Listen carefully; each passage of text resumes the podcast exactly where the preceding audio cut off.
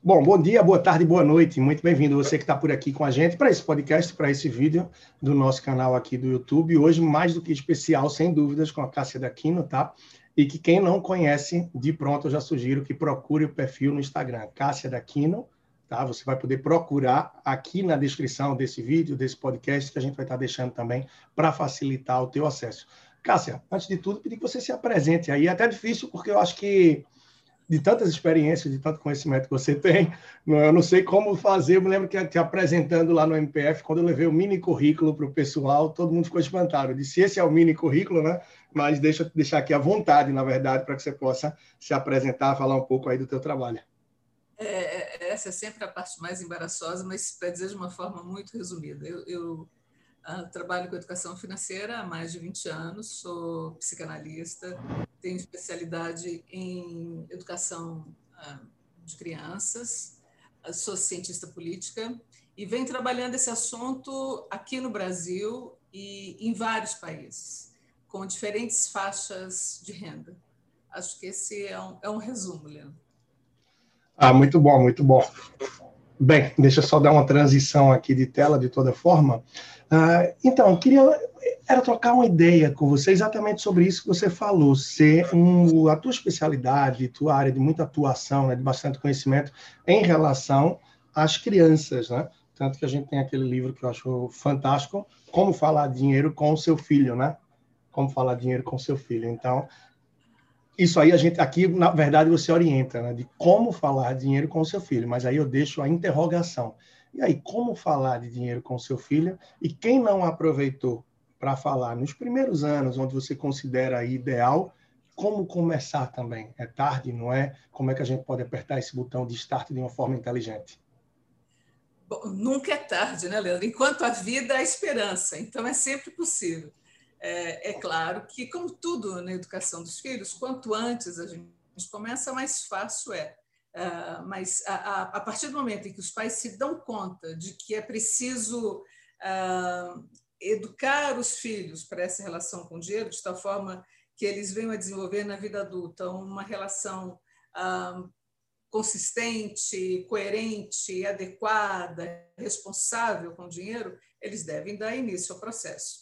Um, como, como falar do dinheiro com, com os filhos? É, há, há uma, uma pisada de bola que eu percebo que é recorrente, que é a ideia dos pais uh, resolverem tratar desse tema justamente nas temporadas de pouca grana. Ou seja, quando a coisa aperta em casa, é Verdade. é que os pais, não é?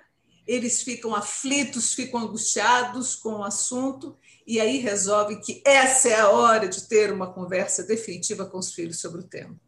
E o problema é que justamente farão isso eh, com esse estado de espírito contaminado pela aflição, pela angústia, e o que deriva dessa conversa não vai ser nunca muito bom. Todo mundo viu, ou, ou, ou eu já disse, ou já ouviu coisas do tipo: meu dinheiro não nasce em árvore, é, vocês estão pensando que eu acho dinheiro, ou já passou da hora de vocês aprenderem a dar valor às coisas aqui em casa. Enfim, é, é, esse início não é a melhor forma, porque justamente o que os filhos compreendem desse momento, dessa explosão é, moralista, dessas broncas, é que a relação com o dinheiro é uma coisa muito difícil, muito emocional.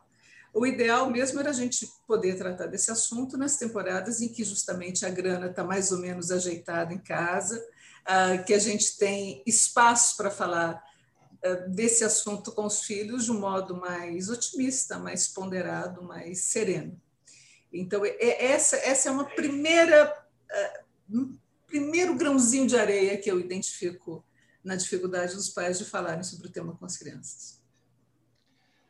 Ótimo, muito bom. E, e, realmente a gente termina só trazendo esse assunto à tona de alguma forma quando o negócio aperta. Isso aí termina por ser é, um grande calo, né? E a gente já vive uma dificuldade, porque como é que você vai falar de dinheiro? Não que uma pessoa que tem uma vida financeira organizada não possa passar por alguma situação mais desafiadora ou que leve a reflexões de mudança. Mas se é uma situação desafiadora por falta de organização, por falta de planejamento, como é que eu vou passar esse conteúdo, como é que eu vou orientar o meu filho quanto a isso, se talvez já na vida adulta eu não esteja numa fase aí de saber viver, de saber lidar com isso, né? Então talvez é, torne é. o desafio ainda maior, né? Isso é, é que é, é preocupante e acende já aí a luz, o sinal de alerta também, né? Claro, porque o ideal, o, o melhor dos mundos seria que os pais se organizassem em relação à grana e então tratassem do assunto com as crias. Esse era o melhor dos mundos. Mas não é assim que acontece. Né? A, a, maior parte da população brasileira tem muitas dificuldades para se organizar em relação ao dinheiro. Isso não significa, mesmo que a gente considere que os filhos seguiam pelo exemplo, isso não significa, então, que se eu não consigo me organizar em relação ao dinheiro, tá bom, acabou, você não tem mais jeito, meus filhos vão repetir o mesmo padrão. Ah, muito pelo contrário, o fato dos pais serem capazes de dizer aos filhos: olha, eu, eu não aprendi a me organizar, eu não sei, era outra época, outro país, e eu não aprendi. Mas eu gostaria que com vocês fosse diferente. É muito parecido, Leandro, com uh, o princípio do pai fumante não é porque eu fumo que vou permitir que meus filhos fumem. E muito ao contrário, à medida em que os pais dizem, olha, eu gostaria que com vocês fosse diferente, porque eu me atrapalho demais, os filhos têm a chance muito, muito especial de perceber a fragilidade dos pais.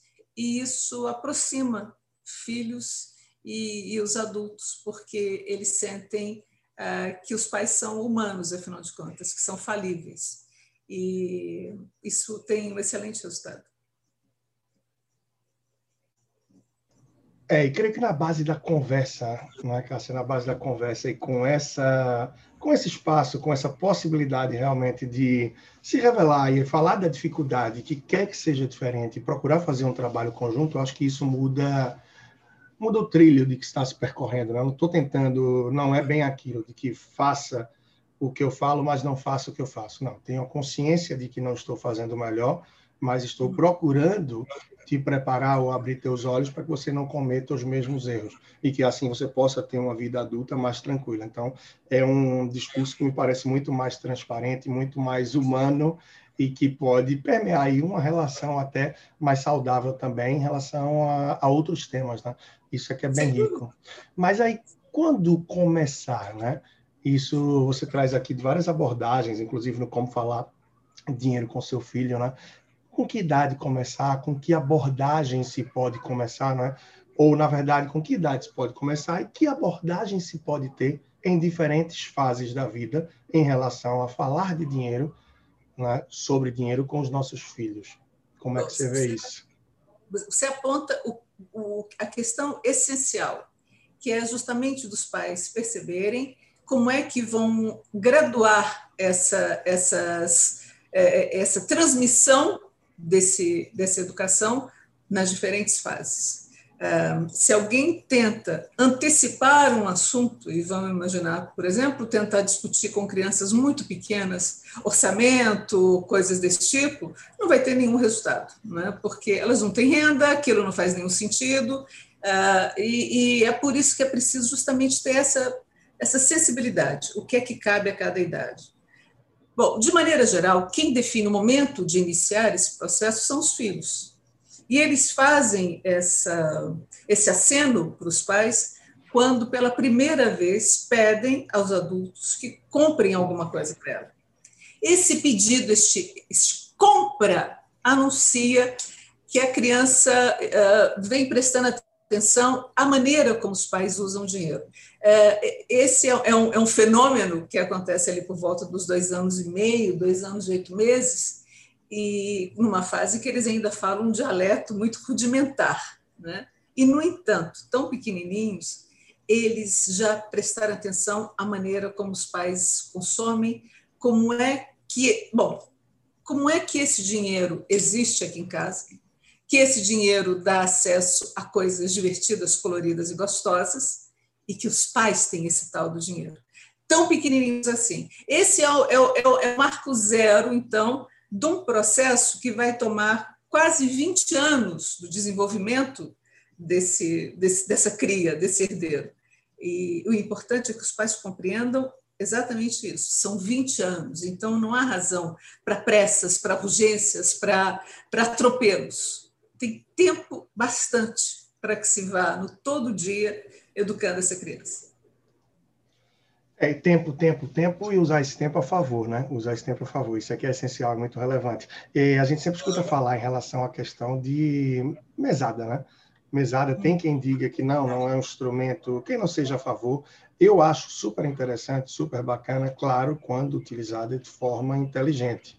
E aí eu tenho uma opinião muito assim, muito firme, muito posicionada quanto a isso. Eu acredito que sim é muito bem, é, é muito relevante. Agora a gente tem que saber usar. Que valor entregar? Que valor vou dar de mesada? Não é em relação ao que você vê os coleguinhas da escola, quem está do lado, né? Na verdade, você tem que entender primeiro por que você quer dar a mesada, né? Porque qual é o objetivo, qual é o propósito que você quer dar essa mesada. E, e também fazer um cálculo com base nisso, né? Esse, com base nesse propósito que você quer dar a mesada, quanto é que você vai oferecer? Mas eu queria ouvir um pouco mais também de tua visão quanto a isso, a essa ferramenta da mesada. Uh, quando começar? Isso é uma pergunta muito recorrente. As pessoas perguntam muito: ah, com que idade devo começar? Quanto devo dar? Então há muitas dúvidas, né? Além de que, claro, mesada é o nome padrão.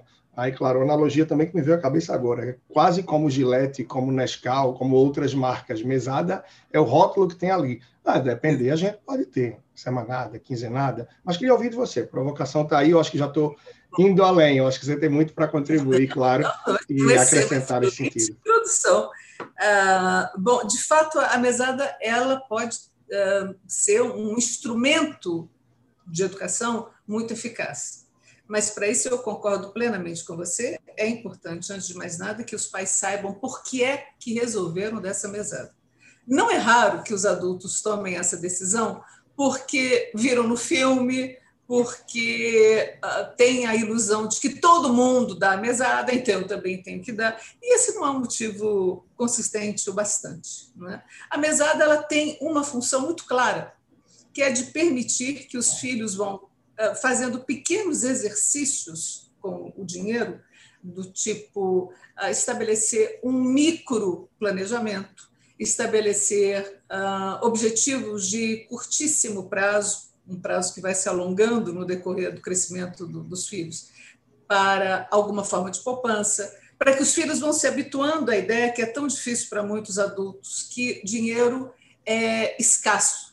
É sempre não, não é possível ter tudo que você quer e que é importante fazer escolhas com dinheiro e ser capaz também de arcar com essas escolhas. Para isso serve a mesada. Quando começar? Bom, é, há, há, duas, há duas grandes possibilidades para esse início.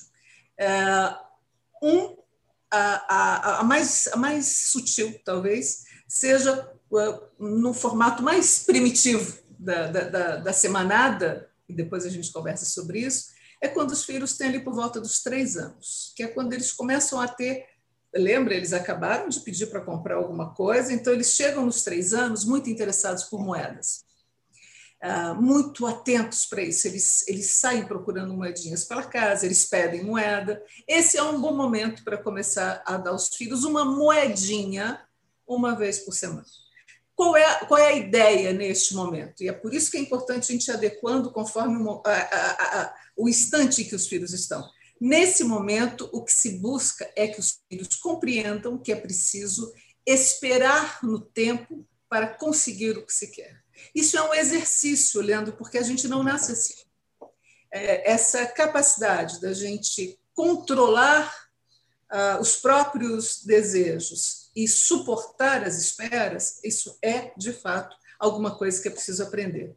Então, se os pais têm, nessa fase, um calendário daqueles grandões, ou que os pais mesmo providenciem, de tal forma que a criança possa ir marcando quantos dias faltam para ele ganhar aquela moedinha uma moedinha que vai dar para ele comprar qualquer porcariazinha que ele queira. neste momento, a ideia é apenas que ele aprenda a esperar. A segunda resposta para essa, para essa pergunta em relação ao início aponta que os seis anos são um excelente momento. E isso porque, por volta dos seis anos, as crianças entram numa fase ah, do desenvolvimento e não, não vou me estender sobre isso, porque não, não é o nosso assunto principal, mas elas entram numa fase do desenvolvimento que as torna muito curiosas e muito propensas à organização, ah, muito, muito ligadas nas coisas. Não é por acaso que justamente essa é a fase em que se dá a alfabetização. Ah, então, observe, não é porque os filhos aprendem a ler, eles aprendem a ler justamente porque entraram nessa fase. E nessa fase dos seis anos, então, é um bom momento para se iniciar as semanadas, e eu faço essa, essa distinção porque o tempo não existe, não é? O tempo é uma criação, o tempo é uma invenção humana que exige uma capacidade de abstração para ser compreendido. Crianças, só a partir dos 11 anos é que tem essa capacidade de abstração mais ou menos instalada. Então, antes disso, você falar com uma criança de 8 anos, 9 anos, daqui a um mês, ela compreende a frase, naturalmente, mas ela não é capaz de fazer, como a gente adulto, ah, de abstrair o que isso significa no tempo e de se organizar nesse, nesse, nessa abstração. Então, se você dá à criança de oito anos um dinheiro para ela ficar um mês, ela não tem ideia do que isso significa, inevitavelmente ela vai detonar isso o quanto antes. E aí, o terrível é que você obrigar essa criança a esperar um mês para que ela possa corrigir aquela pisada de bola e reiniciar o processo. E é então, por essa razão, que se recomenda justamente semanadas até os 11 anos. Se a criança for à falência na quarta-feira, ela não tem que esperar um mês, ela espera até o sábado, até o domingo, que seja, e reinicia o processo, podendo fazer uso daquilo que ela aprendeu com a falência semana passada. A partir dos 11 anos, aí sim, é, são, são, já, já se admite o uso das, das mesadas. Naturalmente, para os pais que não deram início ao processo quando os filhos ainda eram muito pequenos, para começar, a gente começa sempre das semanadas, observa como os filhos estão se saindo, qual é o tamanho uh, de responsabilidade que eles conseguem administrar, e a partir daí, então, uh, corre para as mesadas. É muito bom. Essa evolução é, é, fundamental, que seja dessa forma, é o que eu vejo também pela construção, justamente para evitar essa falência e desestimular, né? Desestimular. O tempo fica completamente perdido. Então, a gente começar com essa semanada, quem sabe partindo para a quinzenada, de acordo com você falou, com a idade, já indo para a mesada, você percebendo essa maturidade, isso contribui bastante, né? Isso termina sendo bem e o ponto essencial né, também, porque muita gente termina por falar, ah, não, nunca gostei de lidar com dinheiro, nunca fui bom com finanças, porque eu não sou bom de números. Então, isso hum. termina a criar também né, esses mitos, essas lendas aí, e termina por se passar também de pai, de mãe para filho, né? E é crítico, é crítico, porque a gente percebe que muito mais do que números, educação financeira, ou seja, educar financeiramente, está baseado em escolhas, baseado em hábitos o que para a gente parece ser algo já tão básico, tão do dia a dia, mas para a maioria das pessoas parece que não. E se isso não começa de cedo, mesmo que de uma forma muito preliminar, muito básica, a gente perde tempo de formação, de educação, de desenvolvimento dos nossos filhos. E aí eu vim ouvindo isso que você falava aí, você frisava seis anos, seis anos, seis anos. Então, para mim é fantástico porque eu entro numa fase prática fortíssima agora, porque meu filho está fazendo seis anos em abril. Então, é hora de mostrar toda essa teoria, todo o conhecimento, estudo, leituras e mais, agora na prática. E educar é o verdadeiro desafio. Né? Educar é, é então... É, é uma, uma delícia, mas é uma delícia. Que bom! Que bom. Como é o nome dele? Theo, Theo. Theo, então, ah, que bom. Isso, Theo. Já quebrou um primeiro porquinho aí, há um tempo atrás. Foi super engraçado, porque eu não sei de onde ele tirou. Quando quebrou e viu ali, tinha juntado uma boa quantidade até, tá? Para uma criança tão pequena, acho que com quatro aninhos, tinha juntado ali a gente com o tempo mais de cento e pouco, 119 reais, salvo engano. E a gente ainda foi trocar numa padaria, porque trocando por moedas a gente conseguiu enfim, um, lanchinho para ele, alguma coisa lá. E aí foi interessante dele perceber também o porquê trocar e porque ele ia estar tá ganhando aquilo, a dificuldade de troco, que as moedas terminam por ficar tão paradas nesses porquinhos e por aí vai. Isso traz um outro assunto que você trabalha também, eu acho super interessante, em relação ao porquinho, né? O que é que você vê do porquinho, aquela questão do porquinho fechado, o ato de comprar o porquinho, que formas pode ter? E eu acho que é uma experiência, um conhecimento bem interessante que você pode compartilhar também. É, não é verdade. Eu, eu, percebo que aqui no Brasil a gente tem muito apego aos porquinhos, né? a juntar moedas. Melhor a juntar é. moedas. E os porquinhos viraram uma moda de uns anos para cá. E, e o que, que acontece? Se você tem um porquinho que a criança não tem acesso de quando em quando para ele saber quanto é que dinheiro que ele já juntou, aquilo vira um mistério, um mistério bobo. É mais ou menos como se você ligasse para o seu gerente no banco e perguntasse: escuta, eu queria saber aí do meu extrato como é que está, e ele te dissesse: não, Leandro, você ainda não está pronto para saber. É, quando você estiver pronto, então eu vou te dizer, você vai dizer, mas eu não posso me organizar dessa forma, eu tenho as coisas que eu, que eu quero comprar, os compromissos que eu tenho. Então não faz sentido. O que interessa é, em primeiro lugar, sempre promover na criança a intenção de algum objetivo para o dinheiro, para que ela compreenda justamente que não é só juntar por juntar, é preciso um objetivo, mesmo que seja um nano objetivo, um objetivico, mas isso é importante. E, de outro lado, permitir que, de, de tempos em tempos, ela possa perguntar quanto eu já juntei, quanto eu já tenho. Isso vai ajudar a criança a perceber, naturalmente com, com a, a, o auxílio dos adultos, se ela, tá se, se ela vai se aproximando do objetivo. Ah, do contrário, ah, quantas vezes os porquinhos são tão lindos, são tão sofisticados, que você quebra o porquinho, que tem dentro do porquinho não paga o que você uh, usou comprando. Então, é, isso é uma, uma contradição. Uh, em segundo uh, lugar, a gente tem sempre que pensar no seguinte: educar os filhos para lidar com dinheiro não tem a ver apenas com a noção de finanças, né? mas é, é muito mais abrangente do que isso. É ensinar, por exemplo, que as moedas devem circular. Ah, e o Banco Central vive insistindo com a população nesse tema, ah, justamente porque o brasileiro tem essa vocação para o entesouramento das moedas. Com isso, o dinheiro circula muito pouco, o que obriga o Banco Central a, a cunhar mais e mais e mais moedas, gastando com isso um dinheiro uh, de todos nós que poderia ser usado de outra forma. Então, as moedas devem ser trocadas. A criança foi juntando juntou um bocadinho, troca por uma cédula. Uh, se a criança ainda é muito pequena, o, o, mais natural é que ela vá se queixar disso, porque elas sentem que as moedas são mais valiosas, não é? São mais.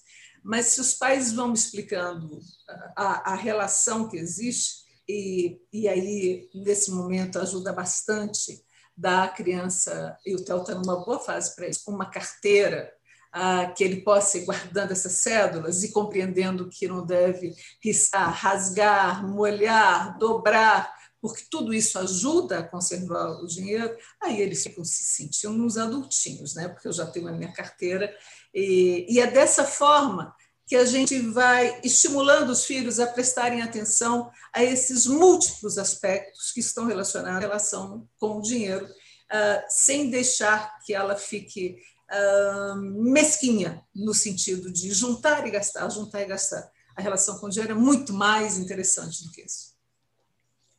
É verdade, bastante interessante. E assim, com o Theo, a gente terminou começando muito, o que é até fácil encontrar em alguns lugares, nas lojas, bom, tipo tem aqui na minha região, atacado dos presentes, enfim, da construção, você encontra o meu dinheirinho, um dinheiro enfim, falso, né, que é o Banco Legal do Brasil, e isso começou a fazer ele identificar as notas. Aí eu peguei uma carteirinha antiga e ele ia guardando, ficava muito orgulhoso. Né? Eu pegava um cartão de companhia aérea já vencido e dizia: tome aqui o seu cartão. E é engraçado que ele sempre esquece de sair com a carteira, né? Então, quando a gente chega em algum lugar e quer alguma coisa e tal, eu digo: trouxe sua carteira? Ele, não trouxe. Eu digo, pois é, tem que lembrar de trazer sua carteira. Tem que lembrar de trazer sua carteira. Oh, gente! É, e de vez em quando também. Helena, sabe, ah, não, pode falar, não só uma coisa que eu acho que o, que o Theo vai se divertir. É, se você tiver uma lupa ou um monta-fios, mostrar a ele os segredos que tem na cédula, os segredos, ah, os itens de segurança. As crianças adoram fazer isso porque é como mágica. Você verdade, olha o dinheiro verdade. e não percebe. Os instrumentos de segurança são tantos e as crianças ficam absolutamente fascinadas. É, é um excelente exercício para você fazer. Verdade, muito bom, muito bom, verdade. E foi super interessante, porque aí no ano de 2020, é, enquanto ele estava em casa, né, enfim, sem escola, a gente comprou aí uma coleção de livros onde para poder pelo menos trabalhar alguns temas com ele em casa, etc. E aí o personagem principal do livro, por acaso, era o Lobo Guará. Eis que de repente surge a nota de 200 reais, tão pouco vista no mercado, né? É raro de ver. Até agora eu vi mais na televisão envolvida com algum crime, alguma coisa de corrupção, do que qualquer outra, né? do que circulando. Mas aí, quando a gente viu, e ele via no jornal, via em todo lugar, ah, Lobo Guará, Lobo Guará, tá aí Lobo Guará. Ah, eu posso ter uma dessa? Eu falei, é difícil, viu? Uma dessa, 200 reais. E às vezes ele tem cara tirada, que é muito interessante, né? Vai no lugar, a gente, olha, tá vendo quanto é isso aqui? Isso é caro, né, pai? Isso é caro. É muito interessante. Porque a infância é essa fase de a gente começar a mostrar um pouco do que é caro e barato. E o caro e barato, óbvio, é muito relativo para cada pessoa, para cada família, ou para cada pessoa dentro da mesma família também. Mas em relação ao que uma criança entende de dinheiro, é fácil a gente introduzindo. Né? Quantas semanas você precisa para juntar essas moedinhas? Então, quanto tempo? Isso vai percebendo também. A tal ida ao supermercado, né, que aqui é muito desafiadora, tem várias regras aí que o pessoal traz, Claro que é muito bonito a gente falar, ah, o momento de levar a criança ao supermercado é uma ótima oportunidade para educá-la financeiramente. Claro, para mais um capítulo, mais um episódio desse processo de educação. Mas quando você vai com tempo, quando você vai com tranquilidade. Porque é a hora que você pode incentivar a pesquisar algum preço, a olhar os valores, reconhecer os números. É, por isso que é tão fundamental, é tão importante, às vezes, a gente dedicar tempo para cuidar da vida financeira, como eu tanto falo, e a gente não consegue dedicar. As pessoas dedicam para o danado do Instagram, para o WhatsApp, mas uma ida no supermercado que fizer com calma e puder dizer, olha, filho, você vai ter hoje aqui 10 reais para poder escolher alguma coisa. E a criança vai voltar, claro, com 13, 14, 15 reais aí de itens. E vai ser duro quando você dizer, olha, o limite é 10. Ah, mas 10 não dá, então segure os 10. Na próxima vez você vai ter mais 10 e aí vai sobrar, porque se você precisa de 15, na próxima 10 dessa com 10 da outra vai ter 20, ainda sobra. Então, esse ensinar a esperar é bem interessante. Eu me lembro que uma vez estava com meu sobrinho, um pouco mais velho que o Theo, e estava o Theo também, os dois querendo tomar, enfim, um chocolatezinho daqueles. Eu disse, olha, se você esperar até o fim do dia, você vai te dar, eu vou te dar dois, você vai ganhar dois. Agora, se você quiser tomar agora, vai ter isso aí. E aí, o que, é que você quer? Aí um escolheu uma coisa, o outro escolheu outra. Mas nem sempre é fácil conseguir orientar nesse sentido, não. É o impulso, é aquele querer, é o imediatismo. Poxa, por que eu vou esperar para ter dois mais tarde se eu posso? E aí até tem um livro que eu acho super interessante também, vou pegar aqui, eu vejo ele ser pouquíssimo indicado, muito provavelmente, eu creio que você talvez deve conhecer, na verdade, e ele traz muita coisa de uma forma básica, interessante, e eu não vejo ele ser indicado quase, o motorista e milionário então, ele fala da relação entre o motorista e o milionário através de uma técnica de bombons, né, que faz você esperar, e com essa espera, você vê a multiplicação dos seus bombons. Analogia, claro, a muito do que a gente tem no dia a dia. E praticamente fechado, tá? Com base aí para a gente. E quem sabe em breve a gente trazer outros temas ou uma continuação aprofundando disso daí, enfim, vamos ver que oportunidades surgem, né? Mas muito interessante, muito bom escutar em relação a isso. E um ponto que eu sempre costumo dizer, né, Cássia, é que mesmo que a gente não tenha um conhecimento, como tantos pais no Brasil em relação a isso, mas que a gente tente, de alguma forma, mudar um pouco o comportamento a título de tentar arrastar os nossos filhos pelo exemplo. Afinal, um filho que acompanha os pais, os responsáveis, é, chegar num caixa de supermercado ou de uma loja e sempre quando escuta a pergunta, vai pagar em débito ou crédito? Crédito. Parcelar em quantas vezes? Ah, pode em quantas? Em 10, bota em 10. Muito provavelmente ele vai repetir esse comportamento quando tiver com o seu cartão na mão. Né? Então, assim, o exemplo arrasta, por isso o nosso papel tem que ser muito de educador, de multiplicador, de ter a consciência nesse sentido para que a gente consiga realmente contribuir, impactar e, quem sabe, lá adiante ter uma sociedade mais consciente em relação ao uso do dinheiro. Né? Eu escuto teu comentário final por aqui, desde já pergunto aí também como é que as pessoas podem te encontrar, tuas redes sociais, livros, e tanto do material, tanto do conteúdo rico que você compartilha com a gente aí. Não, eu, eu acho que passando lá pelo, pelo Instagram e, e achar os livros não, não é difícil. É, digitando Cássia Daquino, os, os livros sempre aparecem. Mas eu, eu queria agradecer muito esse papo, Leandro. É, é sempre um prazer conversar com você, porque além de ser um, um interlocutor muito uh, bem formado em relação ao assunto, é alguém, percebo, que tem uma compreensão muito acurada do dinheiro. E você tem razão, a, a questão da gente educar os filhos em relação ao, ao, uso da grana não tem a ver apenas com a maneira como eles na vida adulta vão se comportar. Isso abrange, inclusive, a maneira como o país pode ou não uh, seguir rumos melhores no, no futuro porque enquanto o brasileiro não, não desenvolver, por exemplo, uma capacidade de poupança maior, a gente vai viver sempre nesses, nesse sobressalto do, do investimento estrangeiro. E eu te desejo muito boa sorte com, com o Theo. Tomara que a gente volte a conversar outras vezes, para que você vá me contando os avanços dele. Eu Eu acho que é a hora mais interessante, né? porque a gente falar. Bom, eu pratico tudo o que falo efetivamente. Eu costumo dizer que tem uma coisa que não. Eu consigo ajudar bastante gente a sair do endividamento, bastante gente. Eu tive a oportunidade, hoje eu falo facilmente, centenas de pessoas, de famílias nesse sentido, mas eu nunca tive endividado. Então, isso eu nunca vivi, mas eu consegui, através de prática, de estudo, de técnicas, de ferramentas e tal, uh, conseguir reverter isso. Educação financeira infantil é um outro tema. Tenho sempre estudado bastante, um interesse tremendo mas a hora do vamos ver está chegando, né? Então, assim, já começou, na verdade, mas agora vem muito mais forte com todo esse crescimento dele. E não me assusta, não. Acho que é um belo laboratório, uma bela experiência, uma bela hora de acertar e errar, e quem sabe também de criar novas formas, desenvolver outros modelos e possibilidades para que possa contribuir. Sem dúvidas, faz os olhos brilharem, assim, é, é, encantador. Então, muito obrigado, Cássio, muito obrigado mais uma vez aí pela oportunidade, pelo papo, tá? E que a gente tenha, assim, outras possibilidades. Claro, como você sabe, estou aberto aí para qualquer coisa que possa vir a ser útil de alguma forma. E mais uma vez, lembrando, tá? Quem quiser conhecer, tem muito mais trabalho, muito mais coisa interessante aí da Cássia. O Instagram tá aqui na descrição, Cássia Daquino, tá bem? Então, você pode procurar que com certeza vai acompanhar muito conteúdo rico. Cássia, um grande abraço, então. E até breve, até a próxima. Abraço, Leandro. Obrigada. Muito obrigado.